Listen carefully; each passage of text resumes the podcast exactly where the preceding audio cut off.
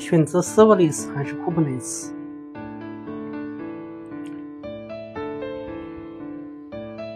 在这里要分别阐述 Kubernetes 与 Serverless 的优缺点。实际上，两者可能并不是竞争关系。在某些架构中，两者可以同时存在，以满足不同的需要。但是，最终的目的都是为了使应用程序部署更方便、快捷、更易于管理、更具成本效益和对开发人员更友好。Kubernetes 和 Serverless 都是令人兴奋的强大的平台。他们可以通过多种方式为企业在敏捷性、扩展性以及计算性能上获得巨大的提升。但是不要忘记，Kubernetes 能提供一些 Serverless 所没有的功能，反之反之亦然。成功部署其中任何一个方案的关键点在于哪种技术更适合于当前的场景。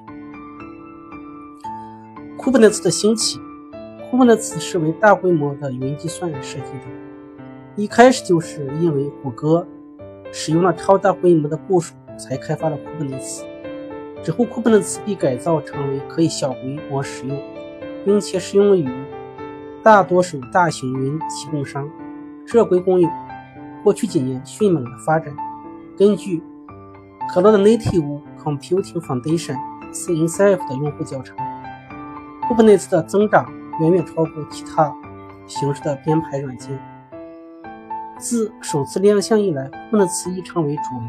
但是，正如从主机迁移到客户端服务器上，总会遇到各种问题。在采用完全基于容器架构的过程中，也依然会遇到各种问题。尽管这种容器架构是由 Kubernetes 进行编排的，容器扩展并不是实时的，你需要等到容器上线。同时，你必须处理容器管理问题。根据 CNCF 调查表明，存储安全以及网络问题依然是通过 Kubernetes 部署其架构的程序员最关心的问题。那么选择 Serverless 呢？Serverless 架构在很多方面只是对微服务架构的重新打包和重新构想。这种架构正在与 Kubernetes 形成竞争，因为它允许扩展应用程序和部署，无需担心复杂性。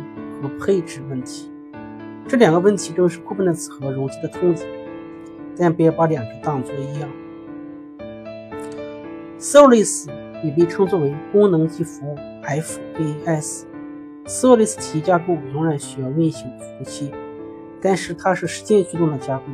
相比之下，容器化应用程序本质上仍是传统的应用程序，只是分成许多较小的部分或服务。使用容器化的应用程序，它永远不会完全关闭，即使没有人访问它，容器仍然需要存在并运行。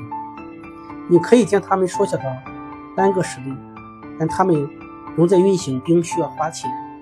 一个 Serverless 应用如果没有请求使用它的功能，那么它的成本可能降低到零。实际上，如果没有请求，它们会停止运行，这可以显著的降低成本。并且有利于迅速的伸缩。访问 Serverless 程序的请求越多，它的体量就会变得越来越大。关于 Serverless 架构取代容器化的应用程序的想法，似乎是一个不合理的建议。并非一切功能都能被简化成一个短暂的功能 function。一些程序需要应用程序运行时持久化数据以及状态。s o l i s 的设计很难满足这种需求，但是大家对 s o l i s 的兴趣却在快速增长。例如，根据 Marketer Sense Marketer Research 的数据，FAS Function as a Service 市场预计从二零零一六年的一点八八万美元飙升至二零二一年的77.22亿美元。然而，这不是一个零和博弈。即参与游戏的个体必须通过其他个体的损失来获益，所有个体不能同时获益或者损失。而 s o l i s 的增长并不一定预示着 Kubernetes 和容器的死死亡，实际上，它甚至可能帮助扩展 Kubernetes 的使用，至少可以通过主要的 FS 提供商来扩展其 Serverless 产品。Serverless 架构很可能通过仅仅支付使用的服务，而不用支付运行容器或一种容器所需的开销来进一步降低成本。但是这种是需要进行权衡。不经常访问的 Serverless 代码虽然运行成本不高，但在运行时，如 Java 或几层容器用于服务请求的情况下，可能会遇到延迟增加的问题。这些额外的延迟可能令人无法接受。从一个开发者的角度来说，FS 可以极大的促进效率的提升，使程序员的开发过程更加愉悦。程序员可以更快地将小块代码推到生产环节，而不用顾虑配置或管理开销，从而提高生产力。结论：应用程序开发和部署策略都在不断发展。通常，从一个架构到另一个架构的迁移，标志着第一个架构的终结。